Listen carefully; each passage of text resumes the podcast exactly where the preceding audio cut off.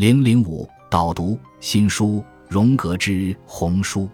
索努沙姆达萨尼，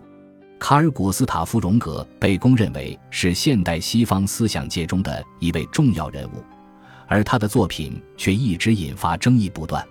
荣格对现代心理学、心理治疗和精神病学的形成起到非常重要的作用。一大批国际分析心理学家以他的名义从事自己的职业，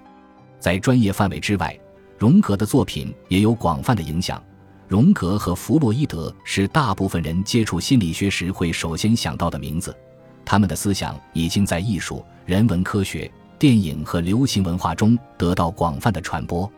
荣格也被广泛的认为是新时代运动的发起人之一，但是。认识到这本书处在荣格全部作品的核心位置上是一次惊人发现。他花费在这本书上的时间不少于十六年，而今天这本书终于得以面世。很少有未出版的著作像荣格的《红书》一样，对二十世纪的社会和思想史产生如此深远的影响。荣格将这本书视为自己后期著作的核心，也被他长期视为是自己后期作品的关键来源。但是此前此前这本书除了激发一些人的好奇之外，还一直没有能够公开发行以供研究使用。